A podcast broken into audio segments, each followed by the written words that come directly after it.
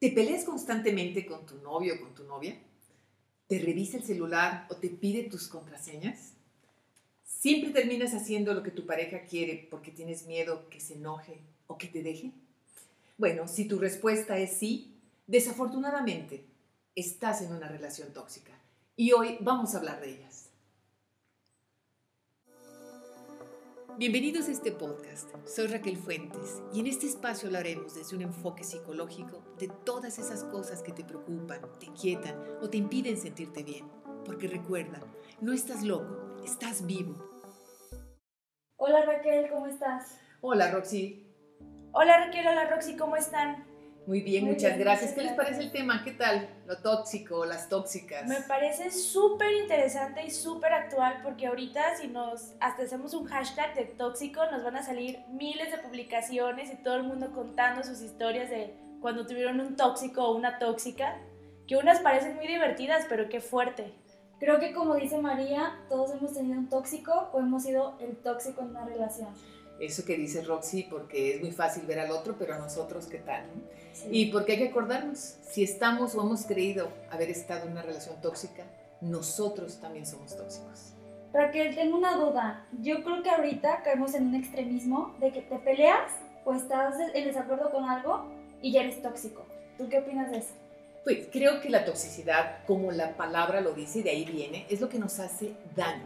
O sea, lo que nos lastima, nos hiere, nos hace daño entonces no cualquier cosa es tóxica. Nos podemos pelear, nos podemos discutir y no ser tóxicos. Si este pleito, discusión, eh, desaveniencia que no se entienden en algo, pueden lograr algo, algo bueno para la pareja. De hecho, cada vez se llaman conflictos. Los conflictos se resuelven y es natural tener conflictos en la pareja. El problema es que siempre sea el mismo conflicto porque quiere decir que nos están escuchando. Muy bien. Tengo una duda y es sobre ¿Cómo sé cuáles actitudes de ahorita eh, son tóxicas? Por ejemplo, yo veo que mis amigas o yo, o yo lo he hecho, hemos revisado hasta los likes o tratando de, ver el celular, ¿no? O saber con quién está hablando o, te, te, quedas haciendo como toda una historia en tu cabeza de es que está, está viendo a otra persona, ya no le voy a gustar y entonces te vuelves yo, yo eso siento que son actitudes tóxicas, pero como, ¿dónde está la, la línea o cómo sabes si sí o si no? Exactamente la línea empieza en nosotros mismos. Yo sé que soy insegura, que temo que a mi novio me lo baje quien sea y que le guste la que va pasando y me va a dejar, si va a una fiesta con sus amigos, va a conocer a una chava guapísima y de seguro me va a votar a mí, está claro que el problema es mío. Y si de verdad tú crees eso de tu novio, pues no sé qué haces ahí, porque se entiende que es la persona que más te ama y más, amas. Y de verdad estar pensando que me va a dejar a la primera de cambios o que ya está hablando o dándole like porque le gusta y ya está sobres con alguien, todo eso es una señal primero nuestra. Y si de verdad es real allá, pues hay que platicar de eso, porque te está haciendo sentir insegura en la relación. Raquel, yo he visto parejas que dices, está muy padre la masculinidad y todo, pero el novio termina siendo el papá y ¿qué hace, y qué hace la hija? Pues solo obedece. Le dice, no salgas, no sale. No te vistas así, no se viste como a ella le gusta. Todo lo que él dice, lo hace. ¿Tú qué opinas de eso? Pues esto es algo fortísimo y más en nuestra cultura, en donde la mujer desafortunadamente creció creyendo que el hombre al lado la va a proteger, la va a cuidar, la va a solventar, le tiene que resolver tiene que hacerse cargo de todo. Afortunadamente ahora cada vez las mujeres nos estamos preparando más, eh, nuestra autoestima, estamos teniendo más razón para sentirnos bien, estudiar, trabajar, lograr, ser creativos, etc. Pero si empezamos desde sentir que el hombre va a resolver nuestra vida, pues desde ahí no lo estamos viendo como una pareja. Una pareja, ¿por qué crees que se llama pareja? Porque es parejo, valemos lo mismo. Es como una empresa la mujer tiene el 50% de acciones y el hombre tiene el 50% de acciones. Y tal vez por eso hay pleito. Por eso los asesores nunca te recomiendan una empresa con dos personas al 50%, porque van a tener que saber negociar muy bien y ser muy flexibles y adaptables. Y Raquel, ¿tienes algunos tips para que en esa pareja todo sea parejo como tú dices? Que obviamente para las mujeres está padrísimo buscar la protección, pero no llegar a ese punto en el que es nuestro papá? Claro, yo creo que la mujer lo primero que tiene es lo que tú ahorita estás diciendo, Roxy, es darnos cuenta que nuestra relación, que de esa mujer la relación, no es pareja. Me siento, o sea, por ejemplo, ahorita que hiciste tips, me da miedo decirle a mi novio lo que siento cuando me habla de, de tal manera, me da miedo decirle que esto me molesta, me da miedo decir yo qué quiero y qué me gusta, me da miedo ponerle un límite. Si te da miedo cualquier interacción con tu pareja, ya no novio o novia, ¿no? Digo, es una relación tóxica. ¿Qué quiere decir? Porque el miedo inmediatamente te está haciendo no ser tú. Y casi siempre el miedo es se va a enojar, me va a dejar, y bueno, se entiende que en una pareja los dos quieren estar en, esa relación y los dos luchan por estar o trabajan por estar en esa relación. Entonces, ¿por qué yo voy a tener miedo de que si soy yo misma y expreso mi 50% de poder que sí tengo en la relación, ¿por qué voy a tener miedo que me dejen? Qué difícil, ¿no? Este, tratar, las mujeres todo el tiempo tratamos de empoderarnos, y, yo, yo conozco casos de, chicas que están súper empoderadas con ser mujer y así. Luego se encuentran un tóxico y, les pasa, o sea, y todo lo que pensaban o todo lo que hacían lo cambian por esa persona porque es que creo que el detalle aquí es creer que eso es amor o que, o que él te va a hacer sentir bien y que no va a haber otra persona que te haga sentir bien.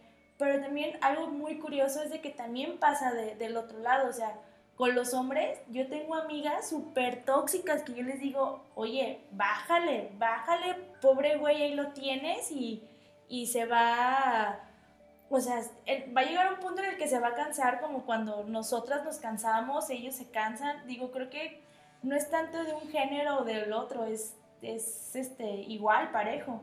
Sí, eh, y, volvemos a lo mismo, claro que es parejo. Si yo ya estoy en una relación así, yo ya soy tóxica si yo ya tolero eh, que me hablen feo, tolero de que vayamos a una fiesta y no me hagan caso y le hagan caso a todo el mundo, si yo ya tolero me hable o se dirija a mí sin respeto, que no me considere, que no me escuche, que, que las, mis cosas no sean importantes para él o para ella, ya estoy en una relación tóxica. Y si estoy tolerando eso, yo también soy tóxico, porque hay tóxicos activos y tóxicos pasivos. Eh, en una mujer golpeada o en un hombre golpeado, que cada vez hay más, y si no, golpeado psicológicamente, verbalmente, eh, podemos ver que el pasivo, yo siempre he creído, y en mi trabajo les digo y les da risa, pero ¿quién es más tóxico? ¿El que pega, el que ofende o el que aguanta las ofensas? Porque al menos el otro está pegando y está ofendiendo, pero el que aguanta, yo creo que ese es hasta más tóxico. Yo, creo que sufre más. Masoquista. Masoquista, ya, le gustó. Y es lo que a veces pagan con tal de tener una persona al lado. Y esa es otra de las cosas. Mientras que no nos sintamos completos, vamos a buscar quien nos complete. Olvídense de la media naranja, no es media naranja. Somos naranjas completas y hay que buscar otra naranja completa. Otra fruta. ¿Cuál naranja? Eso es todo, María. Esa voz me agrada. Raquel, yo tengo otra duda. Anteriormente dijiste que los conflictos son buenos, pero si lo sabes manejar, ¿cuál es el tip o qué tips darías tú para manejar conflictos con tu pareja, para solucionarlos? Que no se queden ahí en los conflictos y que se vuelva algo tóxico. Eh, es claro que cuando hay un conflicto quiere decir, de hecho, el significado de un conflicto es dos energías que se encuentran, que chocan. Eso no se va a resolver. Ya está el conflicto. Lo podemos no querer ver, lo podemos evadir, lo podemos hacer que no me doy cuenta, pero el conflicto ahí está. Y un conflicto que no se atiende tiende a crecer. Entonces, como tip, lo primero es que puedan expresarse mutuamente como pareja, que ahí hay ese problema. Y el segundo, que es muy importante, es escuchar, abrirnos. Ay, es que mi esposa o mi novio o mi novia me vive diciendo eso. ¿Cómo friega con eso?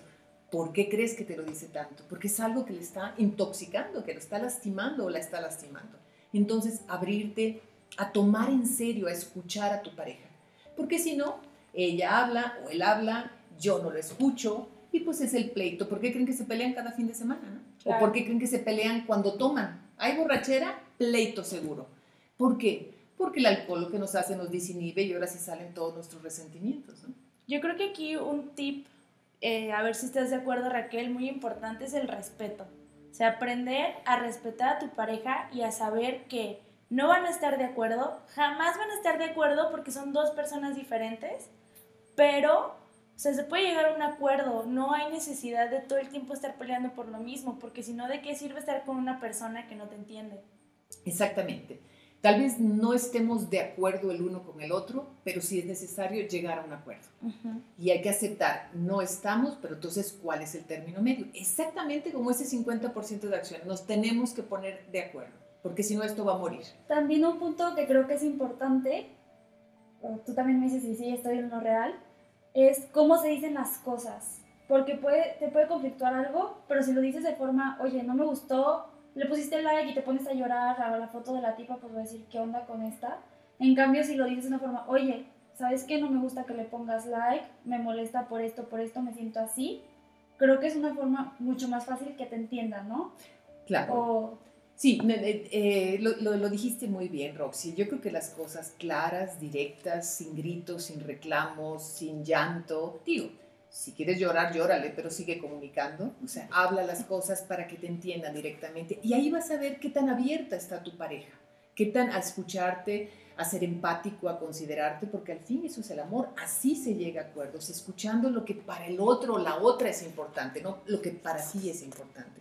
Fíjate que de esta pregunta, Roxy, el otro día escuché a una vecinita que me decía, Raquel, ¿qué hago?